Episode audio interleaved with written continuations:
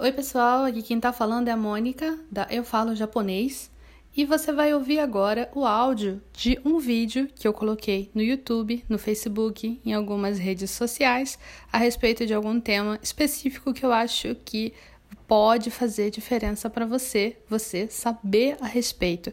Eu espero que você goste. Vamos lá. É, deixa eu ver aqui a pergunta da Andrea. A Andrea está falando: é melhor aprender palavras e kanjis escrevendo em contexto, tipo montar frases usando kanjis e partículas e tal?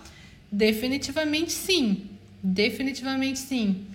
É, por quê? Porque se você for aprender kanji e aprender palavras sem você focar no significado da coisa, como é que se usa a coisa, para que que você tá, para que que você tá estudando então, né? Para que, que você está tentando aprender? Obrigado pelos corações, pessoal. Arigato, arigato. Para que, que você está tentando aprender, então? Você precisa aprender a se expressar também, né? Mas aí é, é o seguinte: é, se você, por um acaso, é, não, não faz estudo com, com é, uso de contexto, você vai até de repente, você até de repente vai vai conseguir aprender a você até de repente pode conseguir aprender a, a palavra em si, mas você não vai conseguir é, usar essa palavra, né? Você não vai conseguir usar essa palavra de verdade porque você não vai saber utilizar. Se você não souber utilizar, como usa na prática, você só vai saber a palavra solta. E você só saber a palavra solta, não, não adianta você é, fazer isso porque você não vai conseguir usar de fato, né? É uma coisa que eu sempre penso.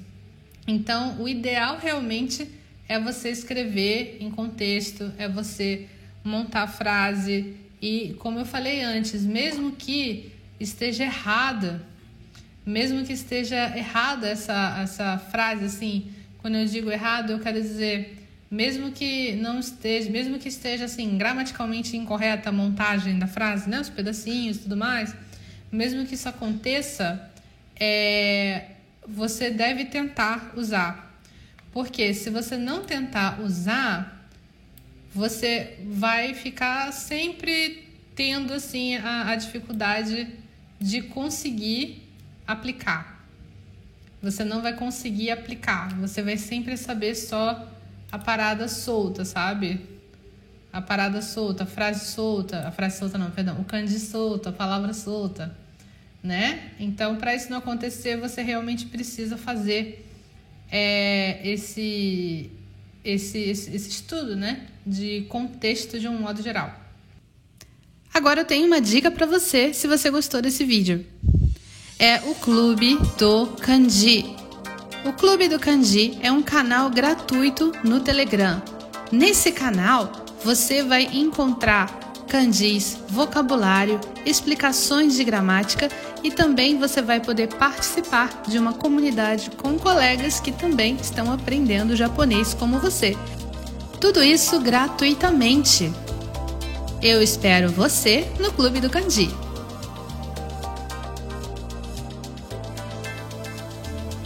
Eu espero que você tenha gostado de ouvir esse áudio. Se você gostou desse áudio, por favor, compartilhe com alguém esse podcast, alguém que você sabe que precisa saber dessas informações. E se você tiver um tempinho, avalie aqui o podcast e faz um comentário. Eu vou adorar saber o que você achou. Tchau, tchau!